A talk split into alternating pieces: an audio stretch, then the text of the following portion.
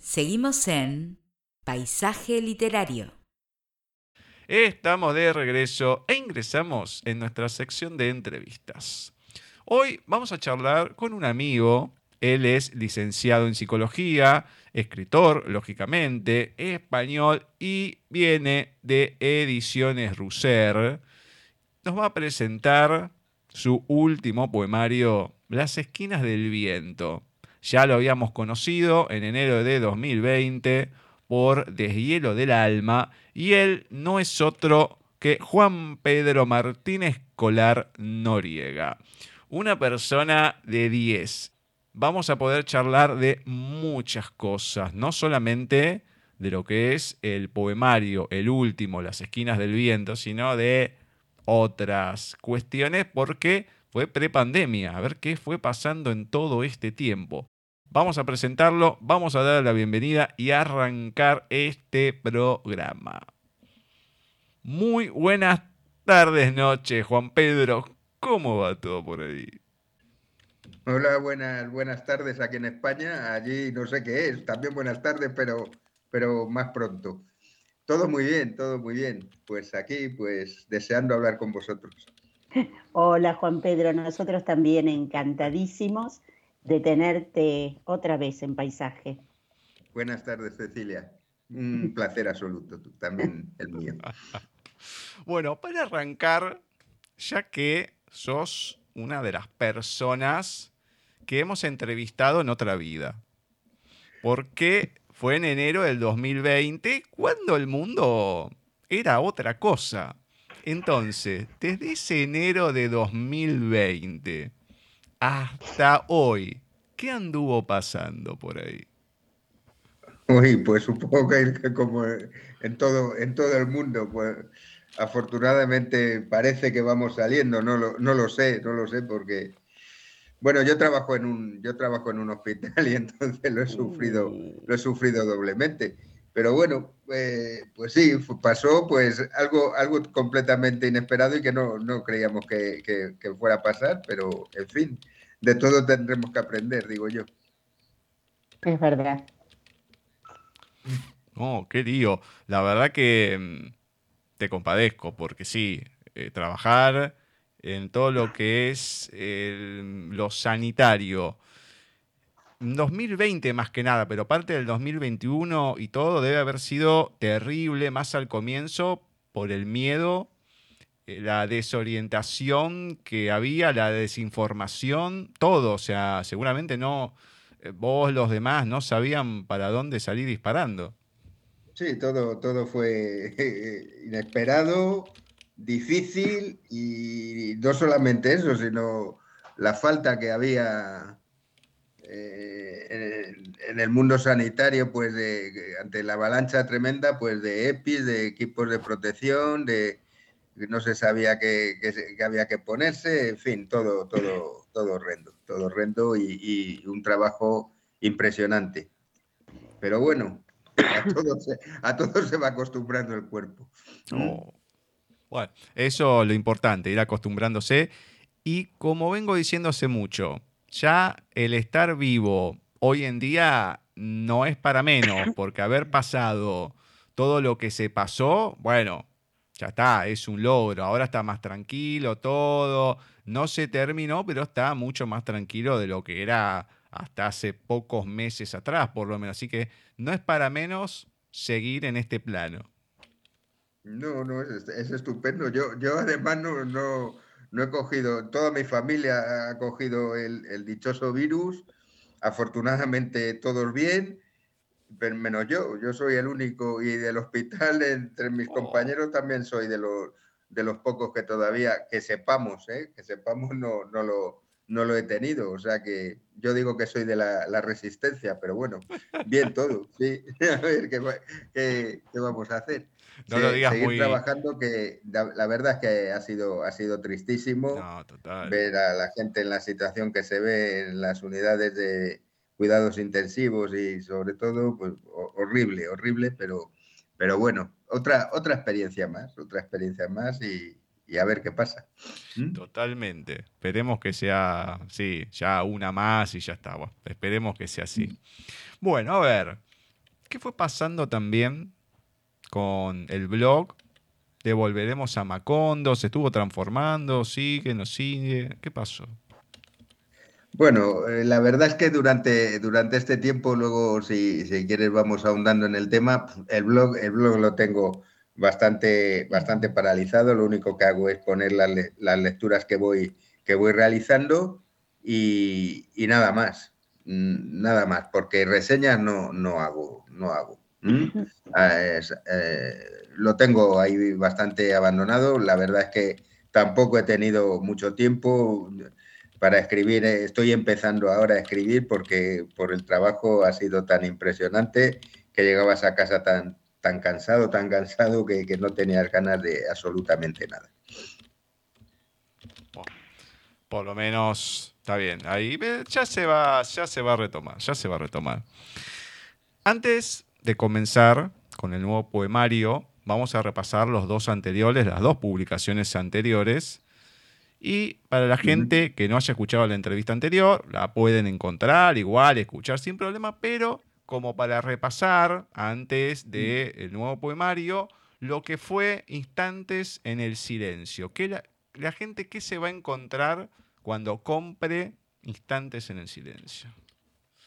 Bueno, Instantes en el Silencio, a que mi editor anterior le puso la coletilla de Castilla Infinita, en, un principio yo lo titulé Instantes en el Silencio, pero por el tema de marketing él dijo que bueno, que poner algo sobre Castilla, pues, pues pusimos ese subtítulo de Castilla Infinita.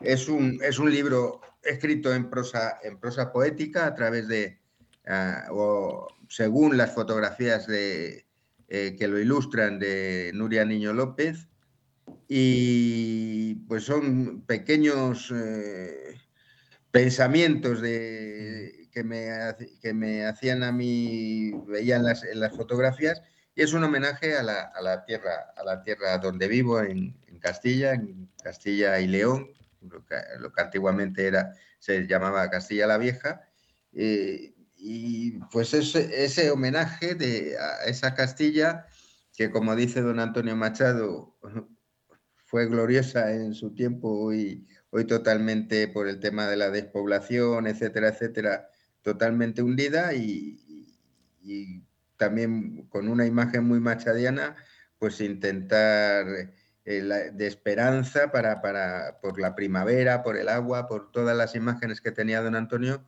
pues, pues que, que vuelva a florecer esta, esta tierra en la, en la, que vivo. Y eso, es, eso fue, eso fue en, en mi primer libro, Instantes, Instantes en el Silencio. Muy bien. Y después, por el que te conocimos, editado por Ediciones Russer, Deshielo del Alma, que estaba compuesto en sus categorías del olvido, el deseo y el apogeo también. ¿Qué la gente, la gente que se va a encontrar con este deshielo del alma?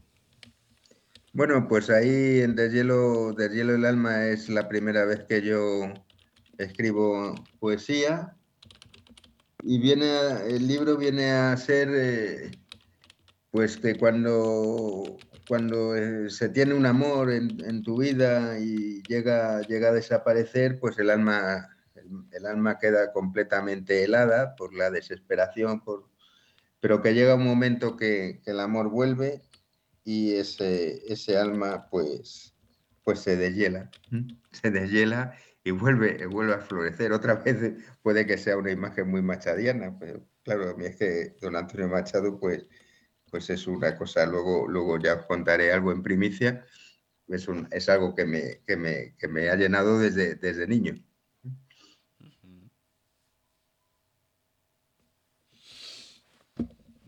¿Sí, sí? Ah, sí, sí, perdón.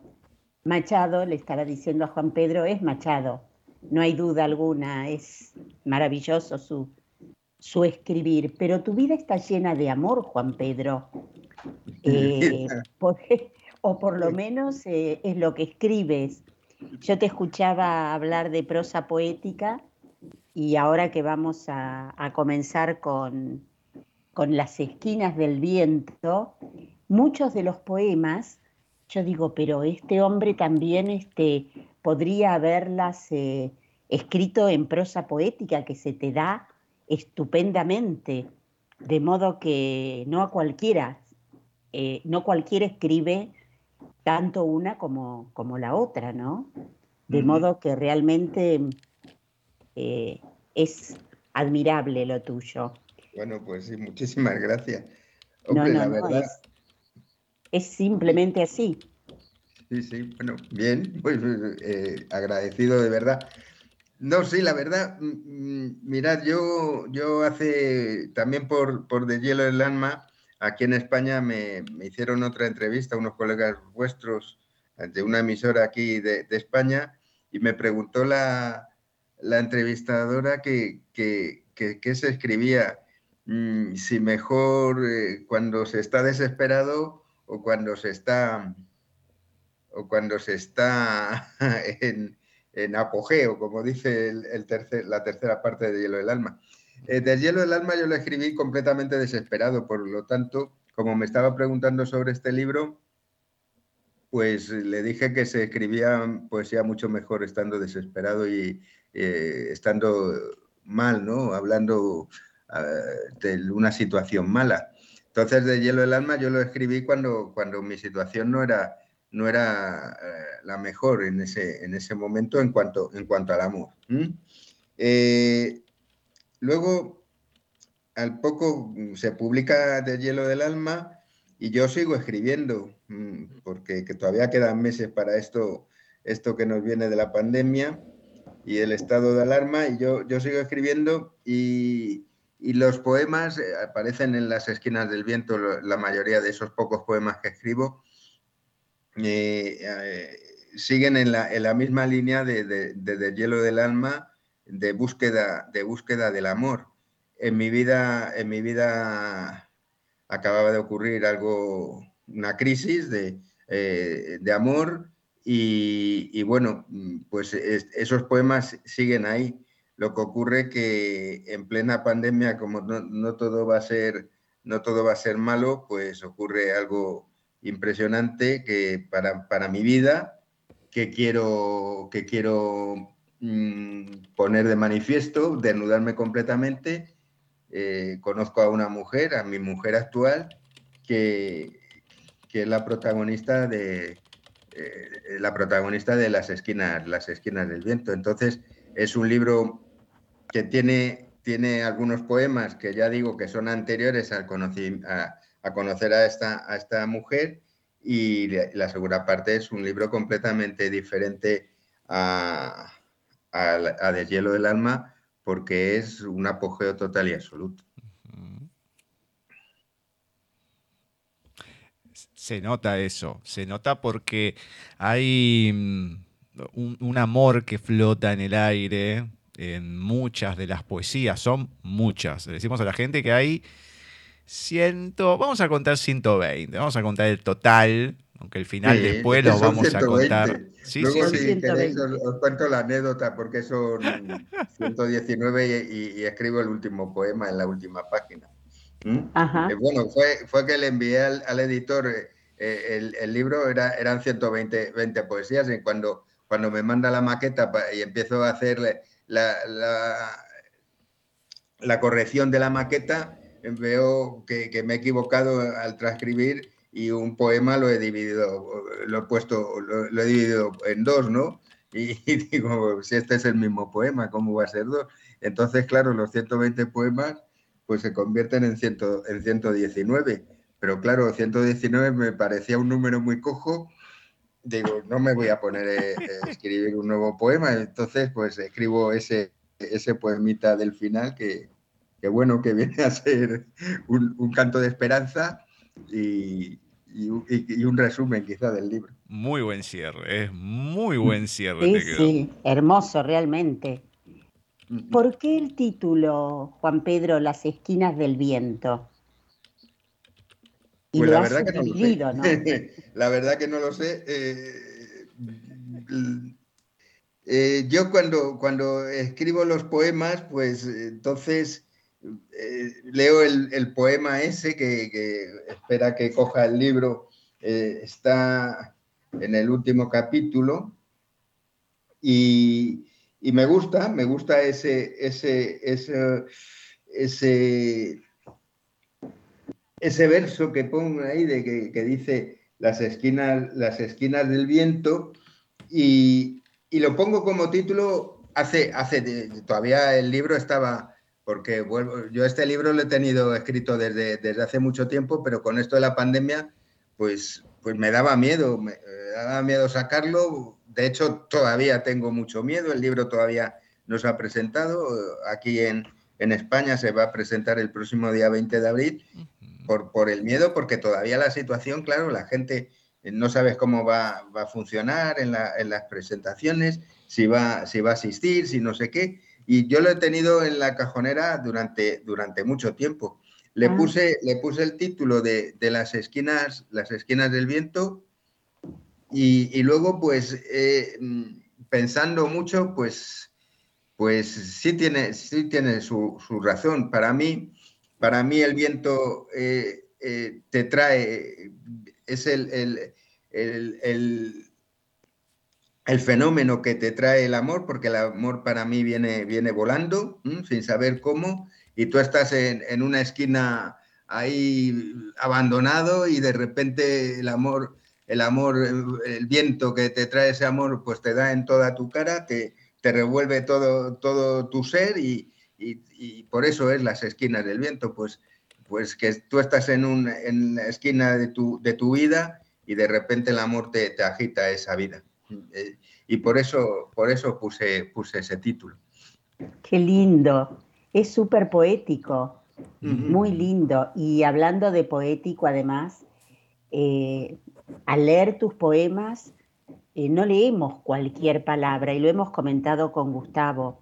Usás palabras muy específicas, muy, eh, a veces hasta difíciles, que no sé si cualquier lector va a tomar el libro y, así lo va a ir. No, no, no. Se necesita de una lectura meditada, eh, a veces hasta repetitiva para, para, que, para entenderlo bien, y está lleno de metáforas, de, de palabras muy bonitas no, no encontramos palabras comunes, ahí está. No nos encontramos con palabras comunes. Ya. Bueno, eso en, mis tres libros ya, ya, ya está. En los tres libros utilizo. Para mí, para mí el, castellano es el lenguaje, ¿eh? el lenguaje. Nosotros tenemos el castellano como vosotros y para, para mí el castellano es el, el, mayor tesoro que, que, podemos tener y que hay que defender la lengua. Eh, y la lengua española, la lengua castellana, pues al, contrario que el inglés, que por eso el inglés es el, es el, el el, vamos a ver, el inglés es tan específico, con una, con una palabra eh, eh, abarca muchísimo. Nosotros es, eh, es, diferente completamente, por eso no es un el lenguaje informático, porque nosotros una palabra tiene mil, mil acepciones. Entonces, yo en todos mis escritos, pues necesito, necesito defender, defender el idioma y como todo escritor, supongo utilizo mucho el diccionario de sinónimos, antónimos, para, seguir estudiando sobre, sobre el idioma. Y se nota, eso se nota realmente la, la, la belleza, lo, lo, lo, puro de cada palabra. Realmente no todos los, los poetas, por decirlo de alguna manera, se fijan tanto en el idioma, y menos ahora. Pero esta característica tuya es invalorable, porque además aprendemos los que leemos.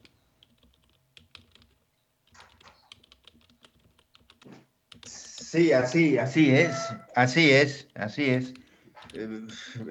Es, que para mí es, importantísimo, importantísimo el, idioma y, tener un idioma tan rico, pues si dices casa, pues, pues vas a repetir muchas veces casa, pero es que puedes decir eh, el, mismo, el mismo significado de, muchas diferentes formas.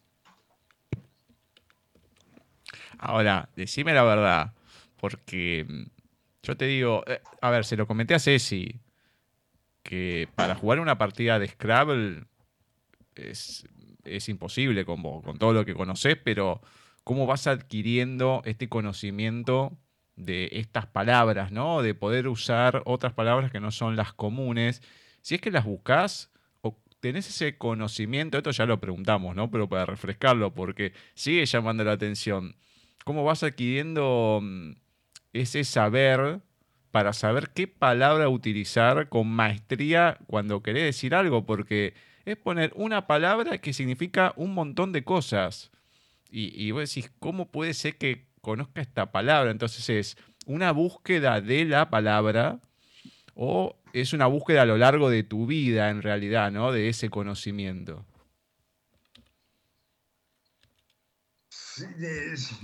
Sí, es, que eh, yo lo vuelvo, vuelvo a repetiros, es que necesito expresarme, eh, pues eh, pues no quiero, no quiero repetirme. Esto, esto muchos, muchos lectores me, lo han dicho, es que tenemos que tener el diccionario a nuestro lado para, para, bueno, pero sí, que es precioso y tal, pero bueno, pues para mí, si, si se necesita tener el diccionario al lado, para, mira, ves, esto Machado no lo, no lo, no lo quería, porque él quiere sencillez y nada pero si necesitas el diccionario para aprender algo nuevo, mm, para poder expresarte mejor y para que el, idioma continúe vivo, que, tal como está en la actualidad la, juventud, eh, lo está destrozando con, bueno, ya es que ni saben escribir, porque si te pones a, a, leer los, los WhatsApp que escriben la gente joven, ahí sí que tienes que necesitar un diccionario, pues lo tienen que escribir, claro.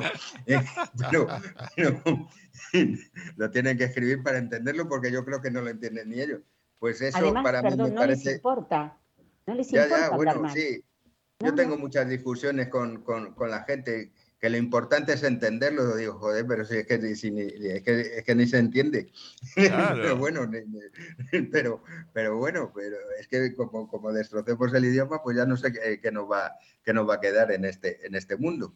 Pero bueno, volveremos a, las cavernas a, darnos, a darnos cachiporrazos. Pero bueno, sí, eh, mucha gente me lo ha dicho, es que palabras ahí que hay una palabra que aparece, aparece un pájaro mítico ahí, el Asensogui, o no sé, que ahora mismo ni yo mismo lo sé, lo sé pronunciar, pues bueno, pues eso, pues sí, me, parecía, me parecía correcto ponerlo porque me parece una palabra bonita y, ahí está, pues eh, ya si, te, si vas al diccionario y dices que, que yo tuve que ir, claro, a ver qué significa porque yo quería un pájaro que sea mítico, no sé qué, y pues en, eh, eh, buscando, buscando, pues aparece ese que de, la, de, la cultura japonesa, que es un pájaro mítico, que imaginario, que tal, pues, pues, pues, pues parece bien. En otras poesías que, que hablo de quiromantes, negromantes y, y, zahoríes y cosas de esas,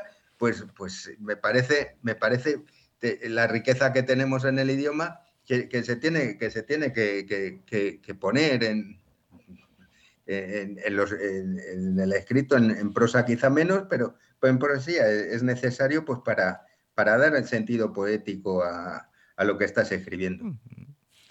Yo sé que me voy a meter en una controversia que viene de hace varios años, ¿no? Pero eh, no me importa.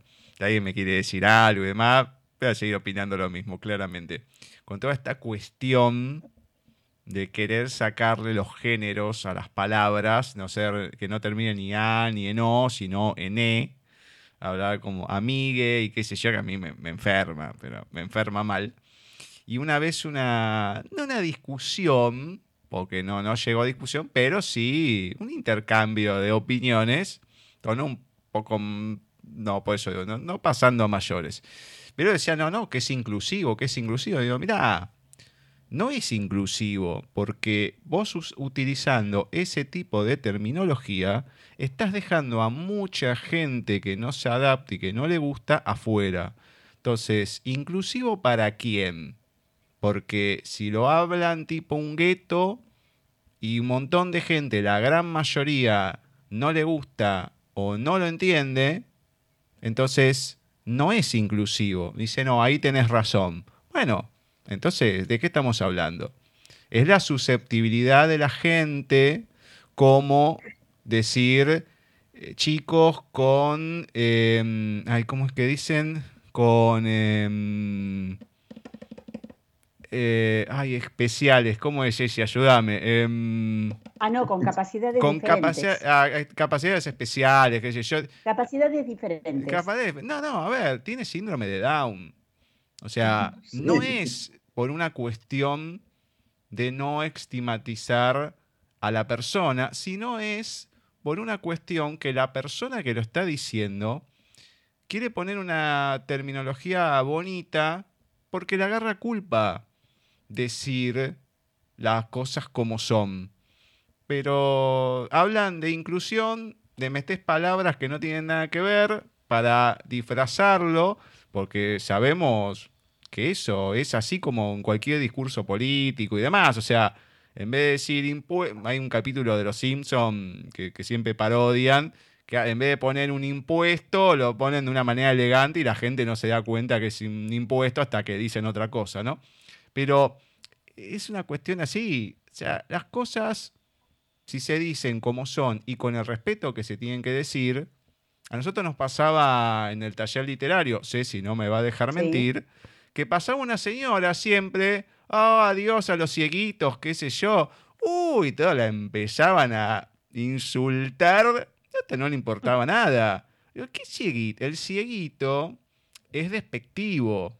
O claro, sea, totalmente. ciego, punto, querés que... Y si no, no digas nada, pero los cieguitos. Ay, bueno, capaz que no éramos de seis años los que estábamos ahí. Yo era el más chico y ya era bastante grandulón. No era el más chico. De los ciegos era el más tenía- chico, sí. Esta señora era una señora con capacidades diferentes. Sí, sí, eso no hay ninguna duda, porque la verdad le, le patinaba bastante. Pero bueno, esta controversia, eh, yo le digo a la gente, no todas las poesías, no todas, porque son 120, ya saben, pero hay varias que se van a encontrar con una lectura que no es fácil, que van a tener que pensar, que van a tener que buscar, pero bueno, la van a poder disfrutar de otra manera y aprender también en ese proceso. Así que eso, bueno, hay que mm, celebrarlo, digamos. A mí- creo. A mí, a mí ya os, yo repito que, que me que, se cogen el diccionario porque, porque necesitan aprender, pues, pues, y aprenden otra palabra, pues estupendo. En cuanto a lo del el idioma, pues sí, es que lo estamos, lo estamos destrozando. Aquí a vosotros nos llegará allá Argentina, no lo sé. Aquí está gobernando ahora mismo el Partido Socialista con con el con coalición, ¿m? coalición con, con un partido más a la izquierda del Partido Socialista, que se llama Unidas Podemos, y tenemos una ministra, la ministra de Igualdad, que es- De igualdad. Llama- qué qué- qué buen ministerio, ¿eh? De igualdad. dice, ellos, sí, sí, igualdad, eh, eh, eh, dice, ellos, ellas, ellas, eh, niños, niñas, niñes. Niñez. sí, ah. Entonces, perdón que lo diga, pero es que es, es- es tal la, la gilipollez que, que están haciendo con, con- con el idioma que, que ya eh, yo me río por, por no llorar, porque vamos, es que es algo increíble. Mira, eh, yo en mi trabajo, en el mundo sanitario, hay muchísimas más mujeres que, que hombres. Sí.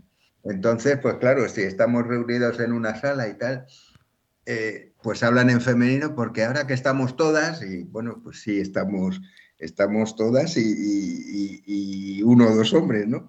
Entonces, siempre hay alguna que dice, bueno, eh, todas y todos.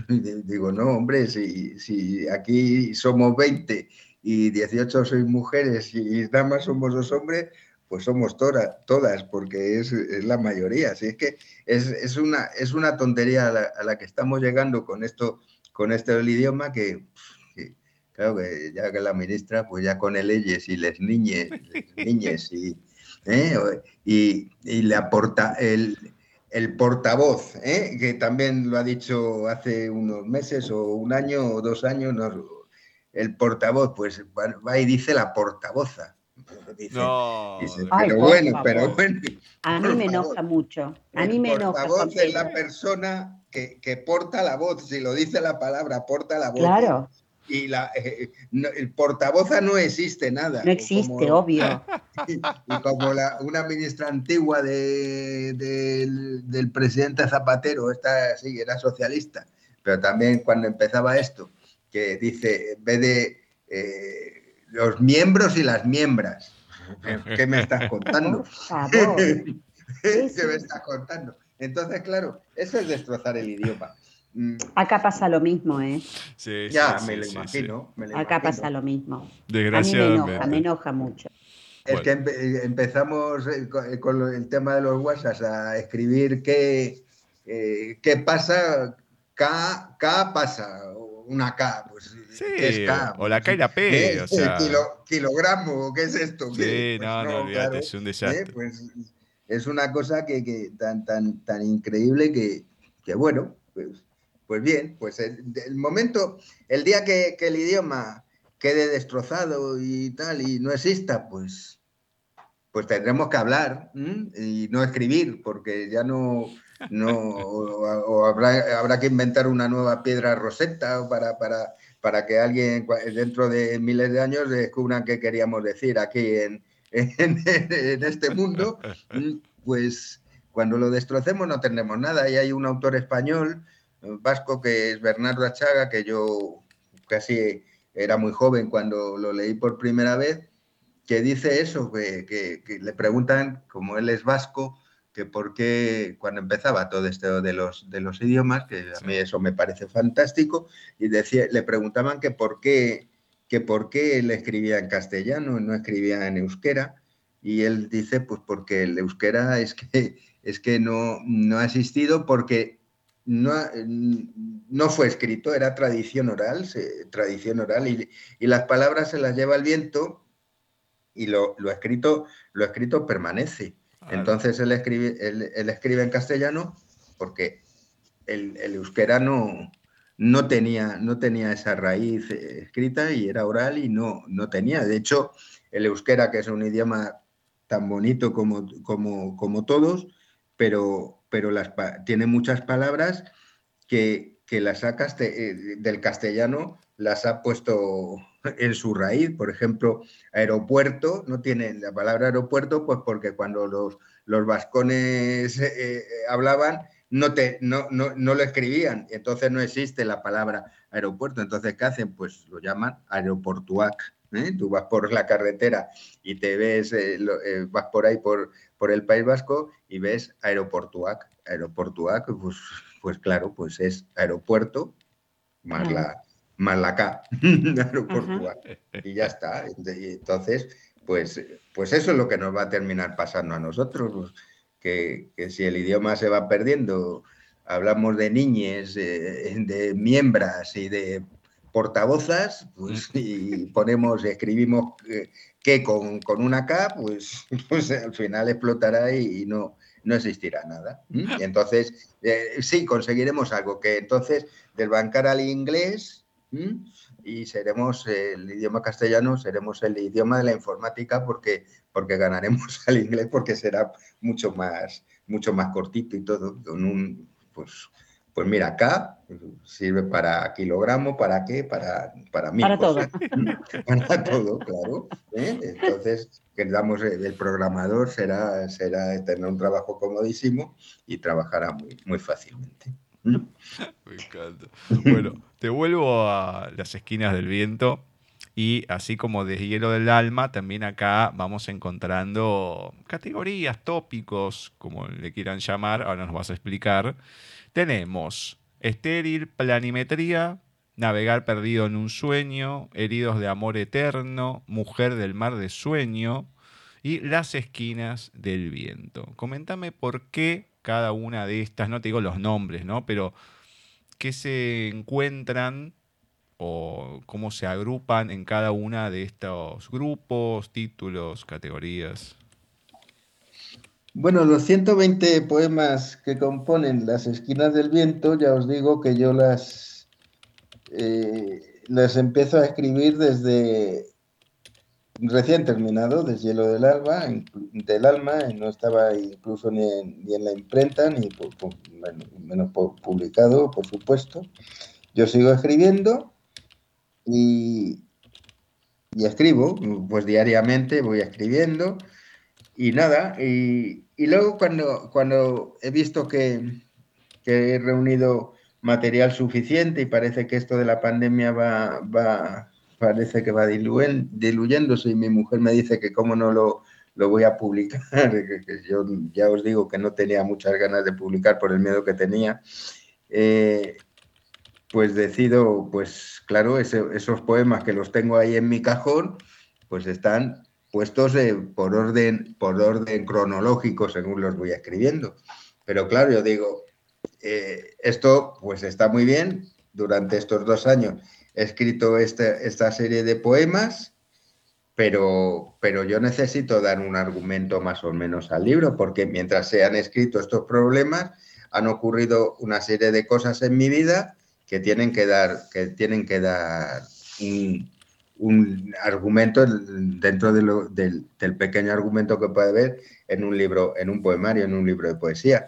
Entonces, pues claro, los voy, los, voy releyendo y los voy colocando cada uno, cada uno en, en, un apartado diferente, con lo cual el, el orden cronológico desaparece, desaparece.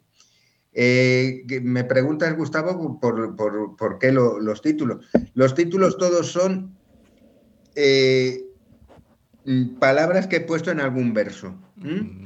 Igual que en Deshielo del Alma, sí, sus tres apartados eh, van mucho con el, con, el, con el argumento que quiero dar al libro, de, la desesperación de la falta del amor, el encuentro el encuentro con, lo que puede ser el nuevo amor y luego eh, el apogeo ese de que el amor ha vuelto, ha vuelto a tu vida deshelándote el alma, en las esquinas del viento, en las esquinas del viento no existe. Las esquinas del viento lo único que tiene es eh, acabar deshielo del alma y seguir escribiendo en, en, la misma, en la misma línea que de, deshielo del alma, conocer el, viento ha entrado en mi esquina y me ha traído un nuevo amor que me ha sacado de mi desesperación en la que yo en ese momento, en ese momento me encontraba, porque yo en la, en la anterior entrevista que, tuve con vosotros por Deshielo del Alma, en ese momento yo había tenido eh, una separación con la que era mi pareja y entonces eh, pues estaba, pasé, a eso se une la pandemia, la soledad en que paso yo aquí eh, tantos meses y, había conocido a la que hoy es mi mujer, y, pero estábamos separados porque ella, ella vivía en Bilbao y yo, yo aquí en Valladolid, estábamos separados y no, nos podíamos juntar pues porque no podíamos salir a la calle porque estábamos eh, confinados en casa y entonces, entonces pues yo al conocer a esa persona meses antes de, de la pandemia, por, cuando más o menos cuando, cuando hablamos la, hace dos años, pues entonces me cambia, me cambia la poesía y entonces pues empiezo a escribir sobre mi nueva, las nuevas sensaciones que tenía de ese amor que, había nacido entre, entre nosotros.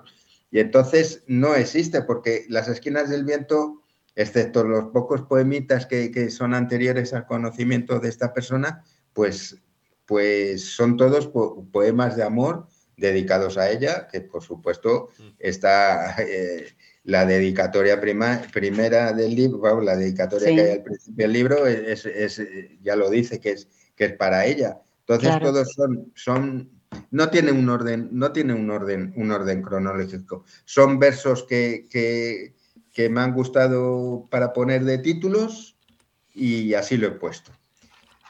El único, se nota, se nota que hay mucho amor, ¿eh? Sí, eso también me lo dijo el otro día una amiga que me, que me compró el libro, eh, antes de que ya, ya os repito que la presentación se va a hacer el día 20 de abril, pero bueno, eh, a mis amigos ya, ya lo tienen el libro y me lo han dicho, se nota que estás enamoradísimo. Digo, pues sí, y, que, y, que, dure, pero que sí, claro, por supuesto, y por eso, por eso está el libro.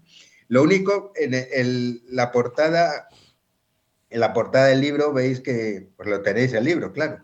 Eh, la portada del libro, pues está la foto del, del puente de Brooklyn, eh, cruzando el Hudson hacia Manhattan, con los rascacielos al fondo, pues bueno, eso fue que, eh, ahí en, en, Manhattan, pues una, una, una anécdota que, que, ocurrió y entonces pues hay un capítulo que viene a hablar bastante de Nueva York, como pues, el poeta de Nueva York, como Federico García Lorca, y bueno, ese quizá el único capítulo que habla más, más de Nueva York. Pero todo el libro, todo el libro es, o casi todo el libro, menos esos, esos poemas escritos al principio, que no quiere decir que estén al principio del libro, sino escritos por mí al principio, y algún, y algún poema que he escrito pues a dedicado a mi hija pequeña. Me encantó ese, te lo iba a decir. Me encantó, me encantó. Yo siempre llamo a mi pero muy bonito. Me llamo mi hija pequeña, pero claro, mi hija pequeña tiene 36 años. ¿eh? claro. para, mí, para mí es la pequeña, ¿eh? porque la otra es la mayor, pero las dos son mis niñas. Y, ya está, y nada más. Y el resto, y el resto es, es, eh, de, es las vivencias que yo he tenido durante, durante desde que conocí a esta mujer, a la que hoy es mi, mujer, mi esposa, mi compañera, y, y, luego versos, eh, poemas posteriores que he hecho cuando ya vivimos juntos y, ya está, y, es, todo ella, con, la excepción de algún poema, pues como el de mi hija y como, como algún otro, pero el resto son todos suyos. Bueno, hasta, le has, hecho un acróstico, de modo que, ¿qué más puede pedir? Sí, sí, porque, sí, sí, sí, ves que porque, porque a mí me, es que me gusta eh, documentarme mucho y, y, he visto eh, el verso, verso libre en, en Deshielo, en del Alma, ya os acordáis que, que combinaba verso libre con sonetos. Exacto. Después también, que ya recuerdo que os dije que sí, que los sonetos, pues eh, yo siempre había escrito verso libre, pero pues un día me dijo un compañero, es que el soneto es muy difícil de escribir. Digo, pues, y a mí se me quedó esa cosa, digo, pues, pues, sí será muy difícil, pero, pero tengo. Y empecé a, ensayar y hacer, y claro, y cogí tal el estar contando la métrica y todo eso, cuando el verso libre no tienes que contar nada, ¿no? Ni, nada, rimar, ni rimar, pero también es muy bonita la, rima. Aquí en, eh, aquí en las esquinas del viento no, no hago, no, escribo sonetos, pero sí hay muchas silbas. Hay muchas silbas, porque otra vez Machado, ¿no? El, eh, eh, el, verso favorito de Machado son las silbas, o sea, la mezcla de endecasílabos y hectasílabos, mezcla libre, y, y, empecé a escribir muchas, muchas silbas que me parece, a mí me parece apasionante escribir en, rimando y, contando versos, ¿eh? contando las sílabas para que salgan eh, con, las, con las leyes de la, de la métrica y tal. Y eso es, es apasionante. Para mí es, apasionante. Y es muy bonito, a mí por lo menos me ha gustado mucho el último verso que pones en tus poemas. No sé, es ese verso último cierra muchísimo el poema eh, no siempre se encuentra. Eh, a mí me encantó. El, que, el que le he encontrado al ver que me faltaba uno para los 120, ¿te refieres? ¿sí? No, no, no. El último, eh, el último verso de cada poema. Claro. Ah, Cómo cierras el poema. Sí, Cómo se cierra cada poema me pareció maravilloso. Y a, muchos de los poemas los acompañan dibujos. bueno, eso es, eso es cosa de ¿Eso cómo fue? No, no, eso, eso, es cosa de, de Rousser. De Rousser, de eh, Francisco.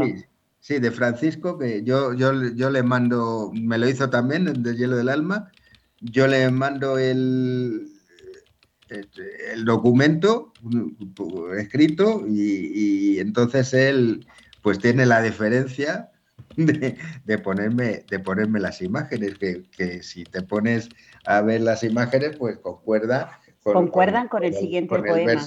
Con el poema que, viene, que viene, a continuación. Sí, sí, sí. perfecto. Eh, pero al leerlos, eh, más allá de esta coincidencia, son parejas, son parejas, son besos. Eh, bueno, también está la luna. Sí, sí, eh, eso, es cosa de, eso es cosa de la editorial, ¿eh? que, diferencia de ellos, yo creo que también, hombre, que claro, para rellenar la página, la página izquierda, la página par, para, ¿eh? para, pero, pero, y no, no, queda mucho mejor el libro porque evidentemente, aparte, son, son ilustraciones bonitas. Son muy bonitas. Dibujos y fotografías, en blanco y negro, claro, todo, pero que vienen a, a, decir lo que, lo que es el, poema. Por ejemplo, aquí tengo en la página 121 que dice, el, empieza 12, hojas 12 hojas caen volando un año entero como ave ha migrado para pian piano acelerando, tal, tal, y pone pues un, sí, pone aquí una rama de un árbol, pues cayendo las, hojas. ¿eh? Bueno, yo, ¿sabes lo que hice? no Me puse a contar a ver si había puesto las, las 12 hojas. Dije, no, acá puso más. Hombre, sí, a simple vista hay bastantes más. Hay bastantes más. Pero eh, también em, lo que nuestros lectores, nuestros oyentes, que van a ser los lectores de este poemario, se van a encontrar con eh, distintos, dentro del amor, de los besos, mm. hay frutas, hay plantas, eh, hay mitología. Eh, hay música, hmm. porque en el poema, en el 75, está Chopin, Vivaldi, hmm. Mahler, Mozart. ¿Te gusta la música? Me gusta todo el arte. Todo el arte. Me gusta todo el arte. Entonces, hay muchos, hay, hay muchos poemas, yo creo que también desde el hielo del alma, que, que ponía mm, dedico, si, si quiero hablar de, una de las ramas del arte, pues, pues entonces pongo, pongo a todos. En este de la música, pues pongo a todo, pongo a Chopin, pongo a Rasmanino, pongo a... Eh, eh, pues eh, en, el objeto amado, en la mujer amada, pues para mí es eso, ¿no? si fuera un cuadro, pues que me parece que están de hielo el alma, o, no sé si también aquí en las esquinas del viento hay alguno, pues pongo pues a Modigliani, a no sé quién, a no sé cuánto, y, pongo todo.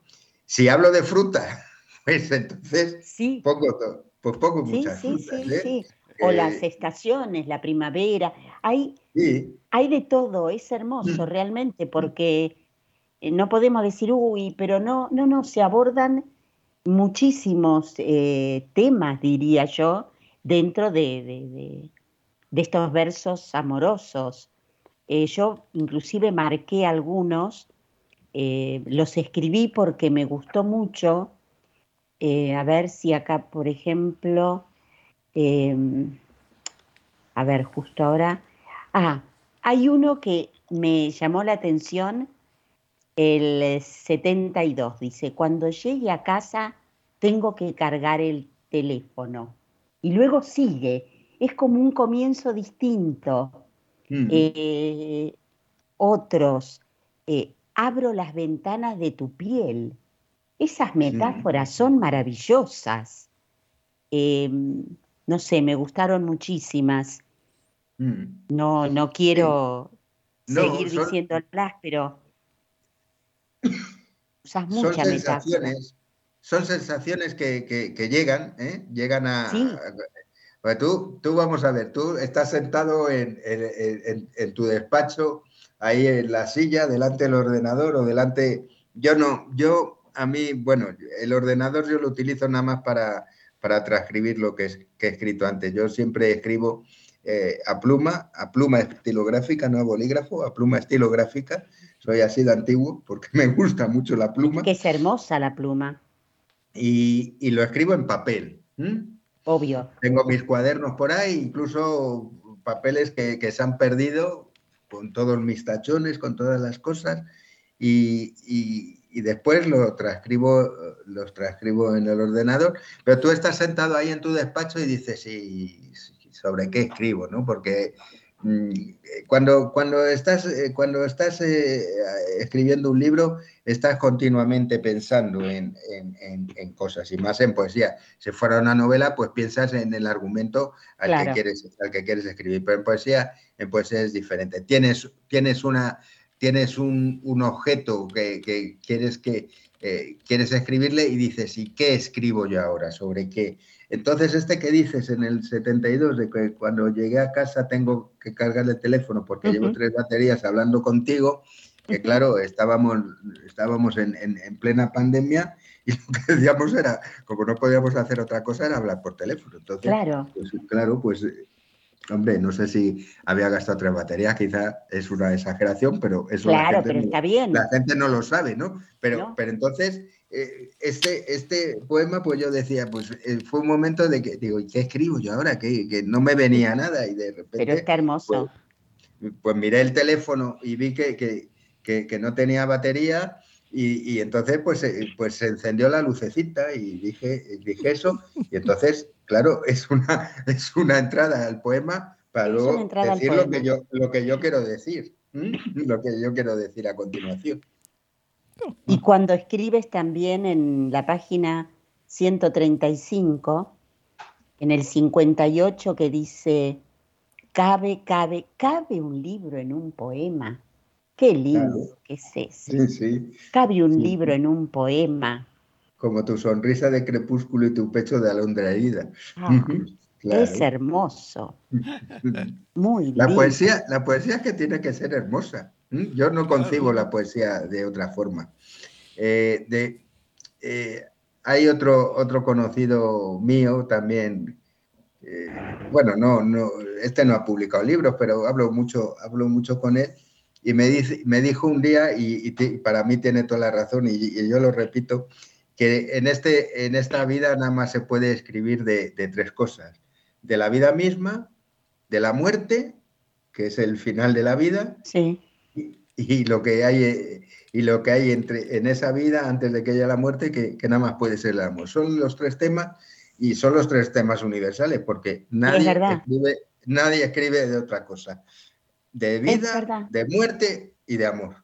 Otra cosa, pues sí, si te gusta la informática, hombre, pues, y vas a escribir de informática, por Dios, escribe de informática, pero escribe de amor a la informática, porque si vas a escribir, ¿eh? si vas eh, yo cuando, eh, que Gustavo me ha, dicho antes de, mi blog, yo tengo, cuando empezaba a escribir, que no, escribía poesía, no escribía, eran solamente, el blog son reseñas de libros y algún escrito mío, reseñas de libro yo me decían muchos escritores, porque llegó a tener eh, cierta, eh, cierta fama, vamos a decir, en el, en el mundillo literario de aquí de España, me decían muchos, eh, que he sacado, mi nuevo libro, me, harás la reseña, yo siempre lo decía, digo, bueno, déjame que lo lea y, si me gusta el libro, yo te, te escribo la reseña. Porque a mí si no me gusta un escrito, eh, soy muy cuidadoso para hacer una crítica. Me parece, me parece que, que, el escritor, el autor, eh, ha dado tanto de su vida para ese libro que yo nunca voy a hacer una, una, reseña. Yo soy reseñista, en todo caso no soy crítico y por supuesto no voy a hacer una crítica despectiva a un libro como, como se lee por ahí, porque yo no soy crítico, pero yo escribir de eh, una reseña de un libro criticándolo mal, pues, pues para mí no, porque me, parece una falta de respeto hacia el autor que ha, dado tantas horas eh, para eso. Totalmente. Entonces, si no me gusta, pues, pues no voy a hacer la reseña. También muchas, muchas veces me ha dicho alguna autora, una me dijo una vez, no me has hecho la reseña, eso pues yo se lo dije, lo mismo que os estoy diciendo ahora, eh, le dije que si no me gusta el libro no lo haré. Y me dijo, ¿no te ha gustado mi libro? ¿por qué dices eso? Pues porque no me has hecho la reseña del libro. Digo, bueno, perdona, es que, es que no he tenido tiempo todavía. no, hay que tomar las cosas al pie de la letra. ¿eh? Pero, pero bueno, ¿eh? es que si tuviera que, escribir todas... Yo, yo leo, yo leo eh, al cabo del año entre los 100, 100 libros, 125, 130 libros. Me dicen, ¿de dónde sacas tiempo? El tiempo hay que sacarlo de donde 24 horas tenemos todo, no, hay, no hay nada más, ¿no? Mm, y, hay que sacar. Muchos, muchos también te dicen, uy, no, es que yo, yo no leo nada. Pues a mí eso me, yo siempre le digo, pues no sabes lo que te pierdes. Claro, ¿y qué lees? No hay, no, hay que hacer todo con, con amor. Con También muchos, muchos te dicen, a mí es que no me gusta el fútbol. No sabes lo que te pierdes, hijo mío. Porque si te gustara el fútbol, disfrutarías mucho viendo un partido de fútbol. Y si no te gusta, pues, pues no lo digas porque, porque te, te pueden decir, hijo mío, pues eres... Eh, todo lo que, lo que hagas eh, lo tienes que hacer con amor. Y si no lo haces, mm, te tienes que plantear por qué no lo haces. ¿eh? No, decir, no decir solamente, pues porque no me gusta. Yo no sé inglés porque no me gusta el inglés. Hombre, pues no, pues, pues qué bobo soy, porque si estudiara inglés y aprendiera inglés, eh, eso te abriría unas puertas inmensas para comunicarte con muchísimas más gente. Entonces, entonces no presumas de que es que no te gusta algo para, para, no hacer, que te está, te está pues limitando la, vida. Nada más. Y además de poesía, ¿qué te gusta leer? Uy, a mí me gusta mucho, a mí me gusta mucho la...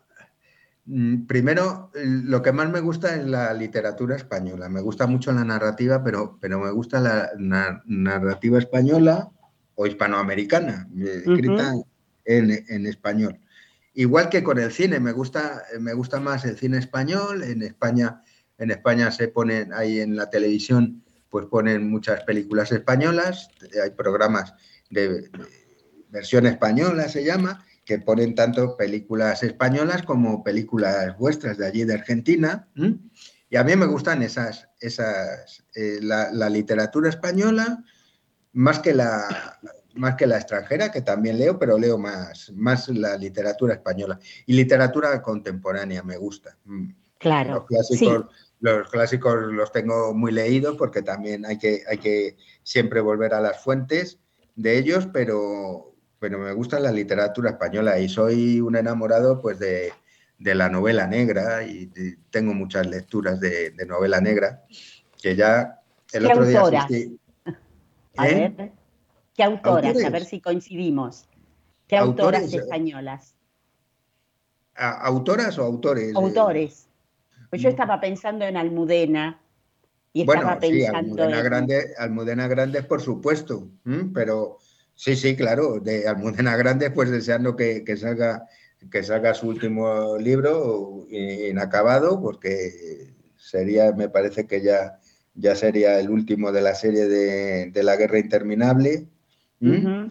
sí, ese de, de, Almudena Grande me he leído absolutamente todo. No sé si me quedará algún pequeño libro del principio, pero con Almudena Grandes yo empecé, empecé, claro, eh, Almudena Grandes se hace famosa con, las edades de Lulú, que gana el premio Sonrisa Vertical aquí en España, que es eh, de literatura erótica, y lo leo, claro, es una cosa completamente diferente, lo leo siendo adolescente casi y muy jovencito, no, no me gusta excesivamente, luego lo he releído y ya sí le, cogí más el hilo, pero después escribe eh, Malena es un, nombre de tango y ya pues me gusta muchísimo y a partir de ahí, pues, pues leo absolutamente, absolutamente todo de Almudena Grandes. ¿Y De su marido. Perdón, te interrumpí. No, no, perdona, perdona tú. no, del marido eh, García Luis García Montero, eh, que pues, de poeta, pues también he leído mucho. Pero de autores españoles, pues son, son autores que, a lo mejor, aparte de los, de los conocidos, muy conocidos, claro, Almudena Grande es, ya, ya la podemos casi considerar como una clásica, pero, pero gente, gente, gente que no es, no es muy conocida, seguramente, eh, excepto en España. Pues yo conozco a muchísimos escritores, de novela negra porque ya digo que me gusta y, les leo, les leo mucho, mucho. El otro día estuve en la presentación de uno de ellos aquí en Valladolid, que, ha sacado su última novela, eh, Salvador Robles, que, que seguramente que en Argentina no, no es conocido, eh, que habla, es una novela que todavía no ha empezado, se titula 1951, eh, se llama así por, por el, tema de la posguerra eh, aquí en España, y, y, me contaba, contaba en la presentación que, que, claro, es que ahora casi, como todo el mundo escribe, que así somos más, más, los escritores que los lectores. Pero bueno, eso ya es otra, me divierte mucho estar viendo la televisión, porque hay que tener tiempo para todo, incluso para ver la televisión, que, que todos los programas estos de, de estos de variedades, de bueno, de estos los famosos que salen en la tele, que supongo que en Argentina también habrá, eh, salen ahí todos han escrito un libro, pues, todos, absolutamente todos, y lo único que salen son en, en las, las revistas estas de papel cuché y todos han escrito un libro. Hasta los políticos escriben libros ahora. Sí, sí, todo. O se lo, los escriben o se los escriben. O se los escriben. bueno, creo o se los escriben. ¿eh? Porque es que ves a, ves a cada, cada uno que dice, madre Por favor. este, que, es mejor pasarlos. Sí, sí, no, no, yo por supuesto no me voy a gastar un duro en... No, yo tampoco. En, esas cosas. No, no, no. Pero, pero desgraciadamente son superventas, ¿eh? Sí, sí, sí, sí. Tiradas impresionantes y, en cuanto al, y ya para terminar, pues sí, ya que has dicho, pues sí, Almudena Grande, claro, que, me gusta. Me gusta Arturo Pérez Reverte. Ay, es hermoso. Es maravilloso.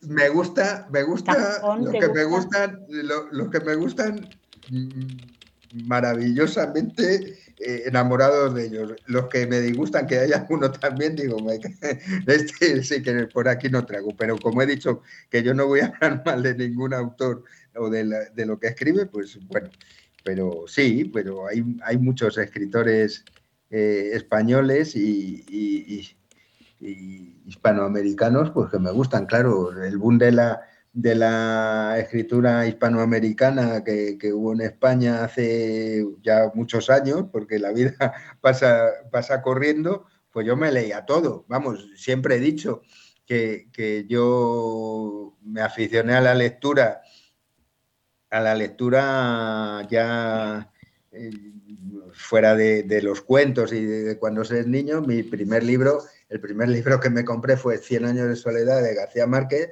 y ahí de ahí viene el título de Volveremos a Macondo de, del blog, o sea que, es todo. Vargas Llosa eh, me ha gustado siempre, y en fin, y, muchos, y luego pues españoles, porque yo ya os digo que lo que más me gusta leer es, es literatura en castellano. No, las traducciones, pues menos, porque también hay alguna traducción que más vale que la hubieran dejado en el tintero. Te voy a preguntar de alguna de las poesías del poemario de las esquinas del viento, ¿no? Sí, de estéril planimetría está la 17, que es lo que me gustaría mm. saber. Te voy a comento tres y después me decís. La 17 es Silvas del confinamiento. A ver si fue escrito antes durante o después de lo que fue la pandemia, porque es algo muy, muy puntual. A ver, no es que dice la pandemia y demás, pero uno puede entender por ese lado, pero no. Del mismo apartado, también me gustaría la que es la quinta, el significado, porque mm, es diferente, ya que dice in memoriam a Mariano Delgado Saldaña. Y también porque me pareció diferente de la parte de mujer de Mar de Sueño, la que es la 103, Tengo miedo. Coméntame de estas tres. Bueno, eh, vamos por la primera. Silvas del confinamiento es en, mm, pasado el estado de alarma, pero que seguimos seguimos con la pandemia, pero ha pasado el estado de alarma. Entonces, un, grupo de amigos que, nos reuníamos para recitar nuestras poesías en, un local, en, un bar, pues claro, todo eso se va al garete con el estado de alarma y ahora, se empieza otra vez a retomar el tema, pero yo, por ejemplo, no he vuelto, no he vuelto a ir por ahí, pues porque, pues porque nos ha cambiado mucho la pandemia, ya no nos hemos hecho mucho más caseros. Decían, decían por ahí que, que de esta de estas saldremos, saldríamos mejores y en mentira no hemos salido mejores. Hemos salido por lo menos, o lo único, vacunados, nada más. Mm, y, pero bueno, como no nos podemos reunir, pues eh, el que los, los, coordinadores de este grupo pues deciden hacer un pequeño premio eh, que ha continuado, ya me parece que va en su tercera edición, y en este primero, pues piden que, que, se, que se, haga una poesía a concurso sobre el confinamiento. Entonces, como ya os he dicho antes, pues yo me gusta, acabo de descubrir las silbas y he empezado a, empezado a ensayar en hacer silbas y entonces pues se me ocurre pues escribir esta de silbas del confinamiento. Esta es por lo tanto, una poesía que no es diferente del grupo de estas que no, no pertenecen al, motivo del libro, que es eh, el amor que, yo encuentro en, mi pareja. Esa por Silva del confinamiento. La de Inmemoria, pues también esta antes, esta es antes de la pandemia, es de los primeros versos que escribo antes de la pandemia pues que fallece un íntimo amigo mío, le da un infarto en, medio de la calle y, allí se nos queda. Y entonces, pues, le vamos a enterrar y yo decido, basado mucho en, la, en la elegía de Miguel Hernández, decido hacerle esta, esta poesía para leerla cuando le enterramos en la tumba, pues como homenaje a él momento muy duro y, muy emocionado que leí entre lágrimas. Y bueno, ahí está. Muy, muy basado, como os digo, en la elegía, en la elegía de Ramón Sige de, de Miguel Hernández. Y la otra que me dices, ¿cuál era? ¿La 105? La 103 era, la de ah, Tengo, miedo. Claro, porque me pareció distinta también, ¿no? Desde otro lado escribir eso. 103, a ver, espera un segundo. Tengo miedo, mi ánimo se perturba, angustiado. Esta también es de las del principio, ¿eh? Recién terminado, recién terminado de Hielo el alma. Es, sí, tengo miedo, mi ánimo se perturba, angustiado de observar el que el reloj se ha parado. Sí, me parece recordar que sí, esta es de las, de las primeras. Es que claro, como en el libro, en el libro no tengo la fecha, de, pero sí, pero lo que estoy leyendo, o no, no, no, no, no, puede que sea, eh, esta está escrita en, en plena pandemia, en la soledad de, mi domicilio, más solo que la una, ya desesperado y claro, pues el reloj se ha parado, efectivamente, y el calendario se han desvanecido las fechas, se, van, se van el día eh, asomado en la ventana. Yo vivo al final de la ciudad, prácticamente casi en el campo, delante de mí hay, hay una, una, carretera, una ronda de la ciudad por la que pasan muchos coches y, y, al otro lado ya empieza lo que es el campo, no tengo edificios delante. Y entonces pues en la pandemia te levantabas, como no podías ir a... Bueno, yo se iba a trabajar, afortunadamente ibas a trabajar, a, yo trabajo del turno de mañana siempre, pero bueno, pero claro, llegabas por la tarde y y te asomabas en la ventana y no veías a nadie, la carretera estaba vacía, claro, no había gente por la calle, el campo, el campo ahí todavía era, hacía buen tiempo, menos mal, ¿eh? pero claro, la primavera con lluvia y con no sé qué, entonces pues llega un momento de, desesperación y sí, ese pues sale, sale ahí de esos días, de esos días de, de que no, no puedes hacer absolutamente nada y que se te cae la casa encima. ¿Mm? Comento dos particulares también y uno... ¿Cuál, perdona? No, ahora voy a comentarte dos particulares, dos puntuales y uno que me gustó mucho por algo también en particular. Los dos primeros me voy de un extremo al otro, porque el primero de estéril planimetría, que es el noveno, que es 25 de abril de 1974, con todo lo que representa. Y de la otra punta, de las esquinas del viento, el 117, acá encima el 17 es la desgracia, en, los sueños, digamos, ¿no? cuando uno va a jugar a la lotería y todo, que tiene que ver con lo que fue las Torres Gemelas. Entonces, estos también que van desde otro lado, ¿cómo fueron? ¿Cómo surgieron? Bueno, estos son, son aniversarios, los escribo en el aniversario. El del 25 de abril de la Revolución de los Claveles, pues lo escribo, pues eh, lo dice el poema, ¿no?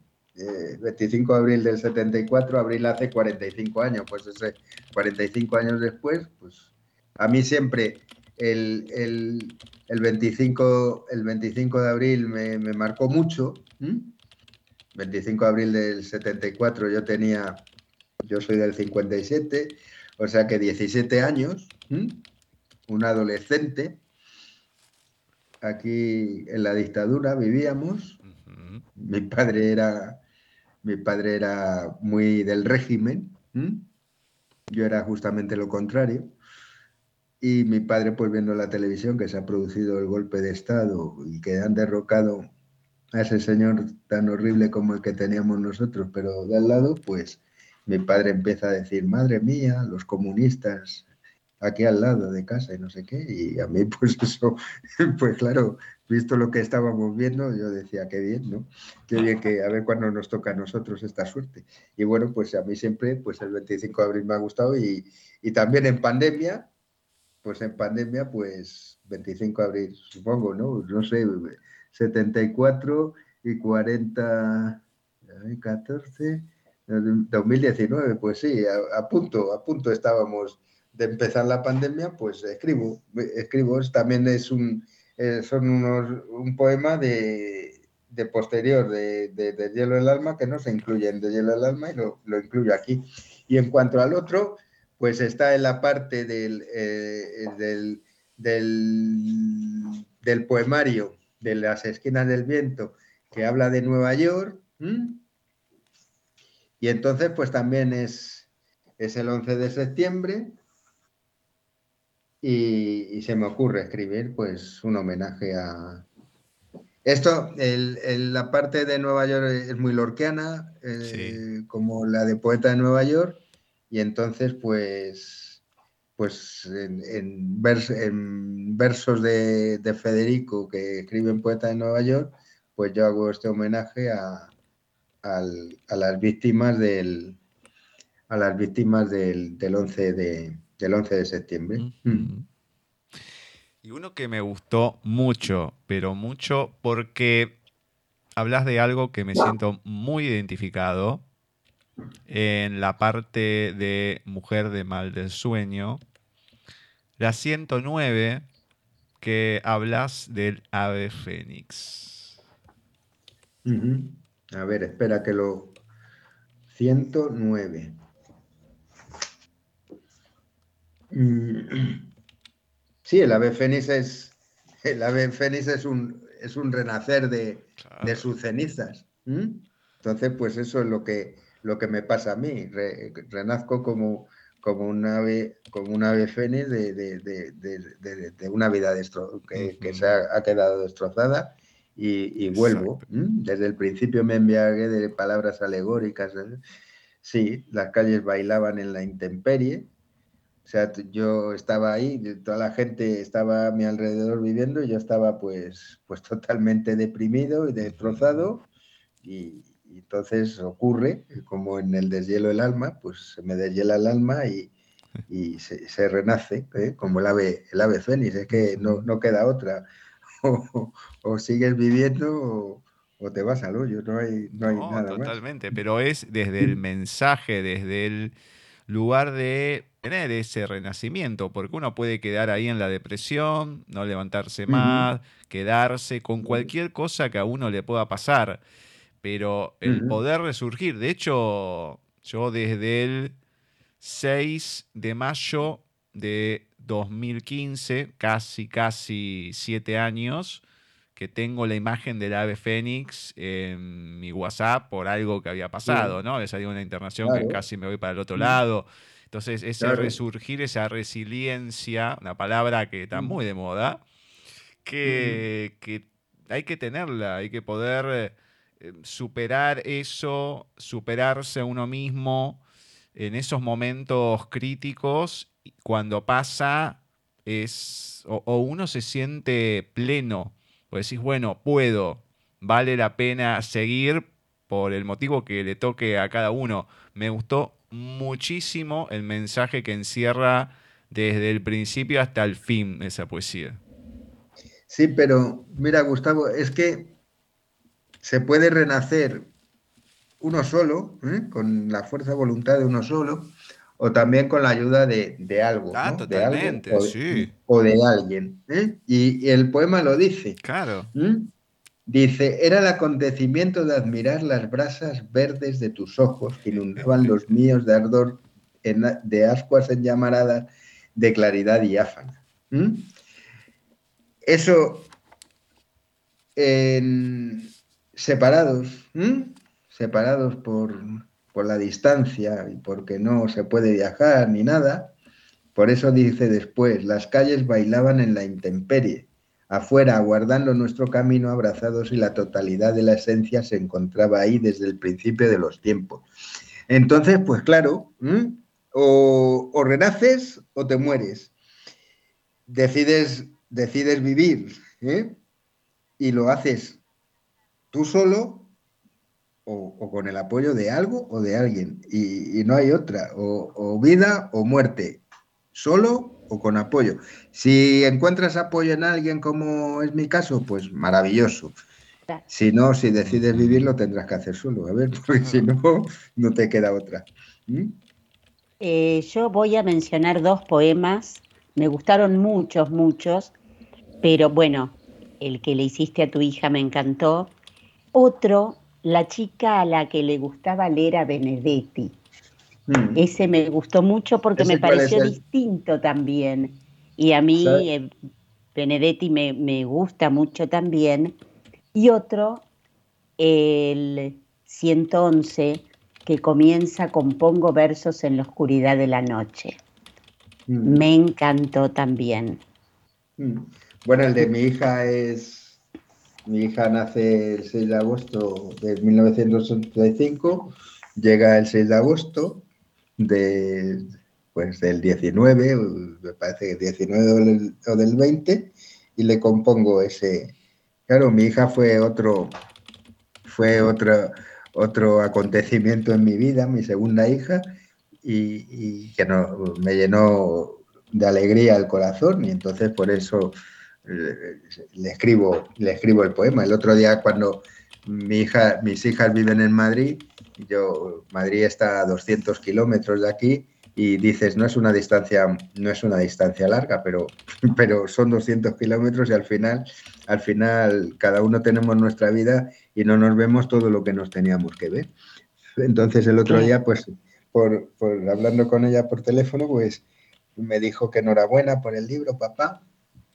Digo, en este libro sales tú, ay, pues lo tengo. pues, pues sí.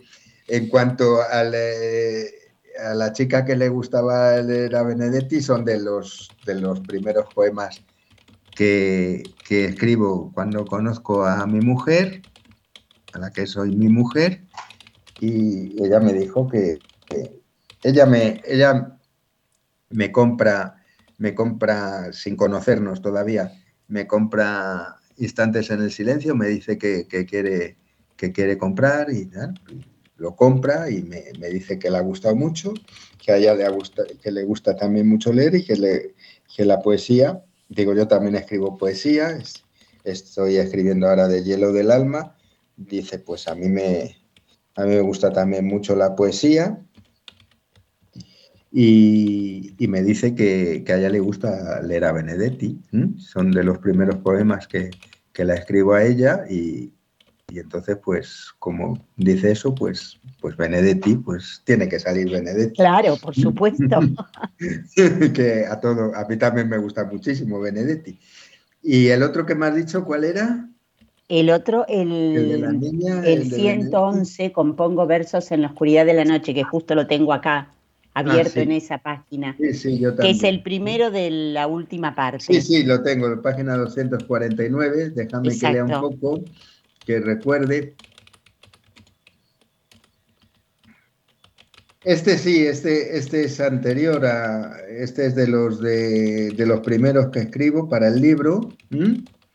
Y entonces, pues, pues sí, es seguramente, seguramente es en un momento de esos que te llegan, que, son tantísimos que no sabes qué, qué decir y piensas, pues yo a mí lo que me gusta es, escribir ahora, pues entonces mm, los poemas van saliendo, a mí me, a mí me surgen de repente. ¿eh? Obvio, claro.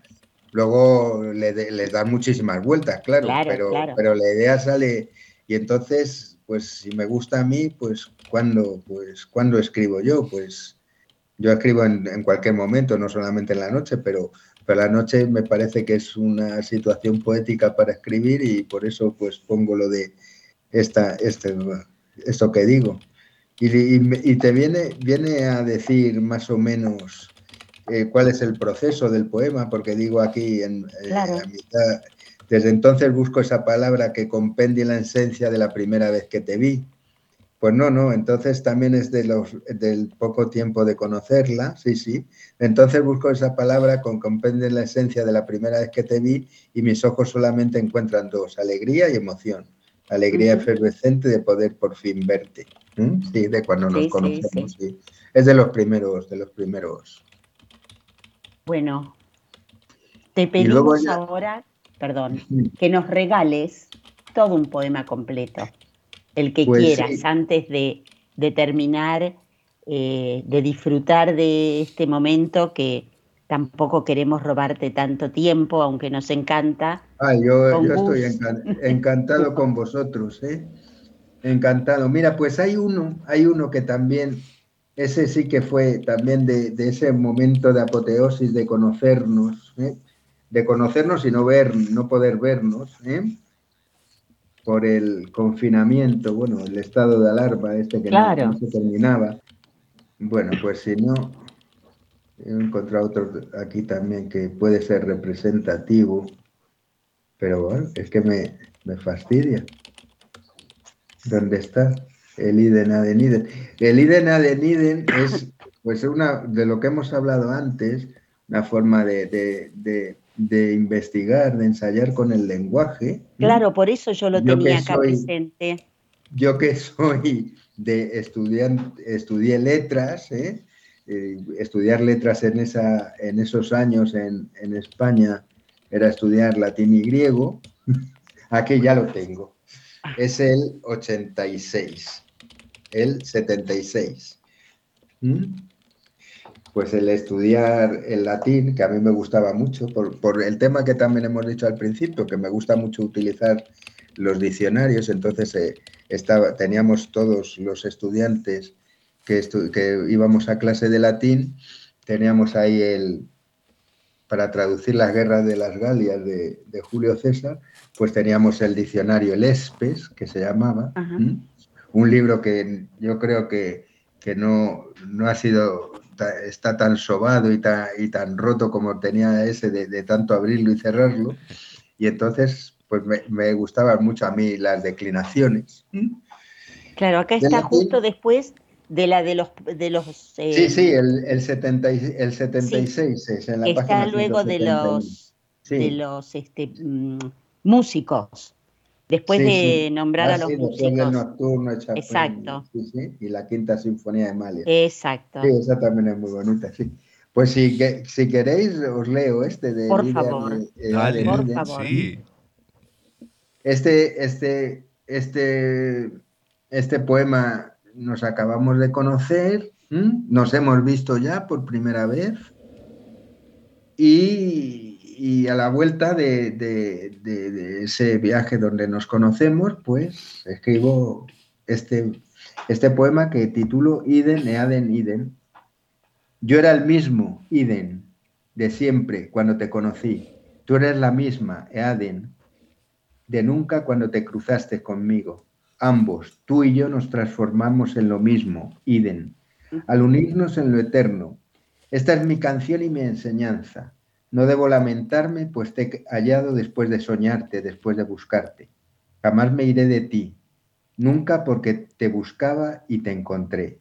Buscaba el calor del color de tu sonrisa, el Olimpo de tu alegría serena volando revuelto con el arrebato y los árboles, donde no nos toque el hielo del desamor que vencimos, ni el gemido estremecido del abatimiento desesperado de un corazón podrido por la carcoma de, tu, de la monotonía, el desamparo y la tristeza. Yo ahora soy tú y tú eres yo, y los dos somos lo mismo, Iden e Aden Iden, y volamos entre un diluvio de sépalos de flores, y palpamos la transitoria estrella de agosto de, que fugaz nos sonríe para adivinar con embelesado pasmo que nos ha alcanzado el tiempo que no seamos uno, la era de que seamos Iden, los dos en uno, los dos juntos, los dos, tú y yo, lo mismo, Iden e Aden Iden. Es hermoso. Muy lindo, muy lindo. Es hermoso. Sí, ya, pues eso, nos hemos conocido en Madrid y entonces, pues, pues mi, infancia con el latín y el y es que ella eh, eh, decía mucho esa palabra cuando pues hablábamos por, por, WhatsApp y tal, pues yo la decía, te quiero, ya me decía Iden. Y entonces de ahí, de ahí, de ahí surge, de ahí surge ¿eh? el Iden y yo pues más que, quiero ir más allá del Iden y quiero pues en vez de ellos, ellas y ellas, pues Me encanta, me ¿Eh? encanta. Bueno, contame la gente dónde puede encontrar tus libros, dónde te puede encontrar a vos, todo. Bueno, pues se puede, eh, se puede encontrar, claro. En España es más fácil. Yo he estado buscando en Argentina, porque no sé si Francisco me ha dicho que en Argentina se puede encontrar en Amazon o no lo sé. Yo lo he estado buscando eh, en vista a la entrevista y en Argentina, Amazon Argentina, no aparece el libro. En, España eh, todavía eh, está en preventa el libro y se puede encontrar en, por, por internet en múltiples plataformas y luego pues encargándolo en librerías y espero que cuando se produzca se produzca la se produzca la presentación del libro la primera oficial pues ya se pueda encontrar en las librerías. Pero vamos eh, en internet aquí en España tú pones el buscador pones las esquinas del viento Juan Pedro Martínez con la Noriega y te salen múltiples entradas. Así con a, ver, así también con el anterior, no solamente con este, sino con, el alma. Ese ya está más asentado, digamos. Sí, sí, sí. Y luego, pues eso, pues, claro, la librería se publica tantísimo que, que es, imposible eh, que, estés en, todos los sitios, a no ser que seas eh, autores consagrados como los que hablamos antes, como Almudena Grandes, Arturo Pérez Reverte o cosas así, pero, pero vamos, encontrarlo pues por internet se encuentra, encuentra fácilmente encuentra fácilmente el libro. Yo incluso he mandado allí al otro lado del charco, he mandado bastantes libros de los anteriores, Distantes en el silencio y del hielo del alma, pues a gente que lo quiere, que, que, no lo encuentra, pues de México, de Argentina, de Chile, que tengo alguno, pues se lo, se lo mando por correo, con lo que, supone, con lo que supone eso, pero por la tardanza o por, bueno, pero, pero sí. De todas maneras, eh, Francisco sí me dijo que, con De Hielo el Alma me dijo que se iba, se iba a distribuir también por Hispanoamérica, no lo sé, no, no lo he... Sí, sí, sí, se encuentra, se encuentra. Sí, Hay varias librerías digitales que uno lo puede encontrar. Mm. El otro día en la, en la presentación esa que os, que os contaba que decía el autor que tanto que, que hay más escritores que, que lectores, también le preguntan, la primera pregunta que le hacen en la presentación es que si que qué tal va la venta de- del nuevo libro, y dice, pues se queda así como pensativo y dice, bueno, eso los, los autores nos enteramos nos enteramos después, ¿no? Cuando nos da noticias el editor. ¿eh? Claro.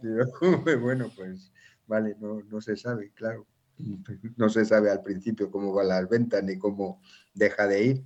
Bueno, pero sí, pero que sí, por pues, internet también es triste, ¿no? Que, que, que, que se tenga que recurrir a internet porque ese va a ser otro, otro motivo de que las librerías van a terminar desapareciendo.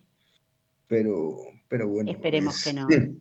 Es así, ¿no? Pues, pues igual que han desaparecido las imprentas con, con el tema de internet, pues terminarán desapareciendo. Ojalá no, pero, Ojalá pero no. bueno, es que es difícil, es difícil. ¿Mm? Na- Nada más, ti- nada más tienes que ir Ceci, por alguna librería y preguntarle al librero que qué tal están las ventas. Y que el pobre pone unas caras que, que vamos, tremendo. ¿Mm? Es verdad. Tremendo, tremendo. Juan Pero Pedro, así es. Diga, te agradecemos, no sé, muchísimo todo este tiempo que nos, que nos regalaste. No, Eh, seguí escribiendo, seguí escribiendo, seguí escribiendo. eh, así además seguimos conectándonos contigo.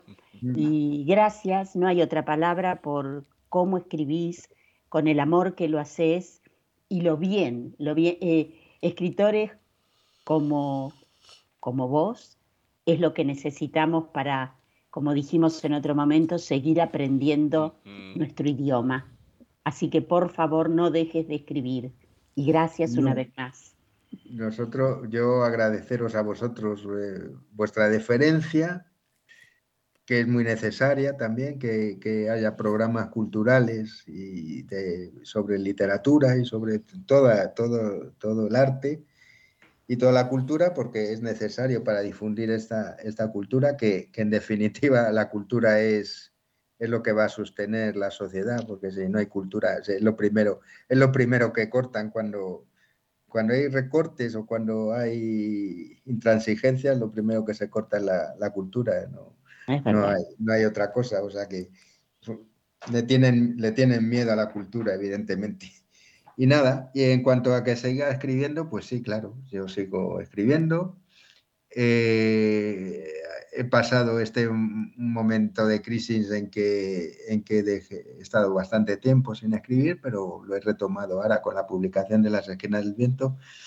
He retomado y por, mis por mi hija mayor me ha dicho, papá, ¿por qué no escribes, ¿por qué no escribes narrativa? ¿Escribes una novela? Y digo, "Pues porque tengo, yo no, no soy capaz de escribir una novela, no tengo la... Pero bueno, que al final me ha animado y, y estoy escribiendo una novela. Ay, qué bueno. Una novela, bueno, una novela muy a lo Juan Pedro Martín, porque Juan Pedro Martín no puede dejar, no puede dejar sus referentes, ¿eh? y mis referentes son los que son. Y bueno, es, me está saliendo, creo, una historia muy bonita de un personaje muy conocido ¿m? Qué lindo. Y, que como y que como hay hay mucha literatura sobre él, pero sobre ciertas partes de su vida y de la protagonista que, que de esa parte de esa vida, de este gran personaje, no, no se sabe mucho, pues con, con mm, temas de realidad, porque para escribir una novela te tienes que documentar muchísimo, y temas de ficción, porque si no, no sería novela, pues bueno, voy avanzando. ¿m? En dos meses o dos meses y medio llevo ya escritos cerca de 200 folios y todavía Oh. me queda, más luego lo que siempre vaya surgiendo y vaya quitando de ahí, poniendo por otro lado, pues bueno, vamos a ver, a ver qué sale, a ver qué sale y, y es mi primera, he escrito relato corto y cosas de esas, pero mi primer, mi primer libro de narrativa larga va, a ser este. A ver, qué, a ver qué sale, a ver qué sale de ello. Pero todo escrito, claro, con, aunque os he dicho que soy amante de la novela negra y tal, aquí por supuesto yo nada más sé escribir de vida, de amor y de muerte. Y, y eso hay, mucha, eh, o quiero que haya en, en, la novela esta, pues quiero que haya mucha vida, desgraciadamente hay mucha muerte mm. y, y, todo es con mucho amor. Oh, bueno, lo vamos a esperar con ansias, eso seguro sea con Ediciones Russer. Ojalá, si no, nos mandás mensaje, igual hacemos entrevista porque queremos, queremos conocerla. Además que si en tan poco tiempo ya va a 200 folios, no me quiero imaginar. Ya se soltó, se soltó. Son, apuntes de. ¿eh? bueno, pero escúchame, hay gente que no, no le da para, eh, para ni cinco es el trozo de mármol de Carrara que, Miguel Ángel tenía y le empezó a dar los primeros martillazos. ¿eh? Ahora solamente falta que salga el Miguel Ángel o el David o algo parecido. ¿eh? Pero hay que darle muchos martillazos todavía. ¿Eh? Con el escopo darle mucho. Pero sí, y en cuanto a lo que dices de ediciones Rousset, pues evidentemente yo se lo, se lo presentaré cuando lo tenga. Ya se lo he dicho a Francisco, que estoy escribiendo y, por supuesto, eso no se lo he dicho, pero sí se lo presentaré, se lo presentaré a él. Porque sí, porque es una editorial que, me ha tratado muy bien en estos dos libros. No, no, no igual me trató el, del primer libro, el de Instantes en el Silencio. Y bueno, sí, por supuesto que y yo quiero que, sea con Rousset, porque, porque es que no, no, no hay otra. No hay otra. Muy bien. Bueno, Juan Pedro, cuídate mucho. Un abrazo gigante, la verdad que muy linda charla, porque es una charla más que nada, más, de, más allá de las preguntas y todo, la, cuestión es charlar, ya nos conocíamos, entonces como que rememorar algunas cosas, charlar, es interesante siempre poder tener un diálogo con alguien agradable como te encontramos a vos. Así que muchas, muchas, muchas gracias. Y bueno, te esperamos las próximas con novela o con lo que sea. O con lo que sea. Muy bien. Y a ver, si, a si hay mucha gente que lee Las esquinas del viento y le gusta y me lo hace llevar. Obviamente. porque evidentemente es, es, nuestro mayor premio a, los escritores, el que, el que te digan que lo han leído el libro, que les ha gustado y el que, el que no le haya gustado, por favor que no lo diga porque, no, no, hace falta. Pues bueno, que, diga lo que quiera, por supuesto, pero, pero es, es muy difícil escribir un libro y, y, se le pone, se le, todo el mundo le pone todo lo que tiene dentro de él para escribirlo. Pues, entonces, pues bueno, habrá cosas que gustan y cosas que no, pero evidentemente ahí está nuestra vida y, todo el esfuerzo que hemos tenido para hacerlo. Bueno, Juan Pedro, cuídate mucho. Ya, ya está. Igualmente hasta vosotros. Abrazo grande. Chao, chao. Adiós, Cecilia. Adiós, Gustavo. Gracias. Adiós. Adiós.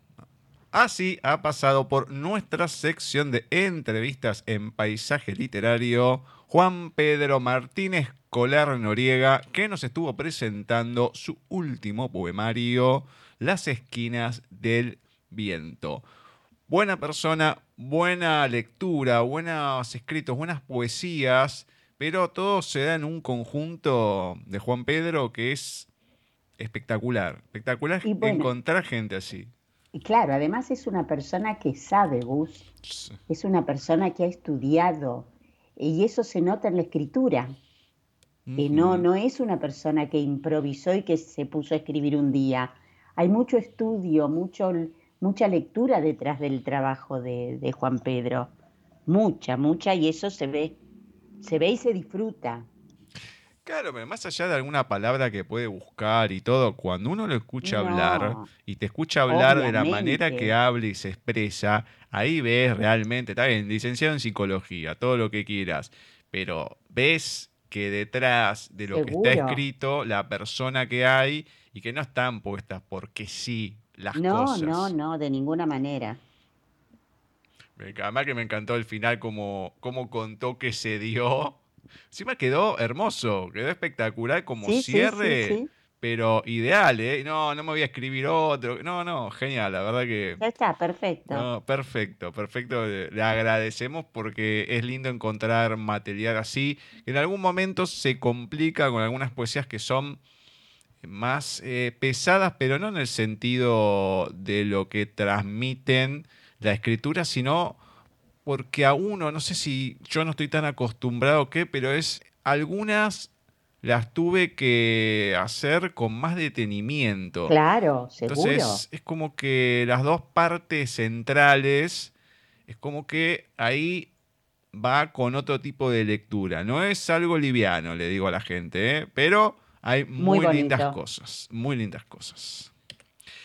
Bueno, Ceci, muchísimas gracias por un nuevo programa, una nueva participación. Me encanta tenerte acá con las lecturas, aunque sea de a pastillitas, digamos, en el año, pero me encanta. Así que gracias, gracias, gracias. Bueno, gracias a vos, Gus. Hasta Uh. el próximo programa, si Dios quiere. besote. Le agradecemos a Jesús Amezcua, que estuvo hoy en el especial dedicado al colectivo malagueño de escritores.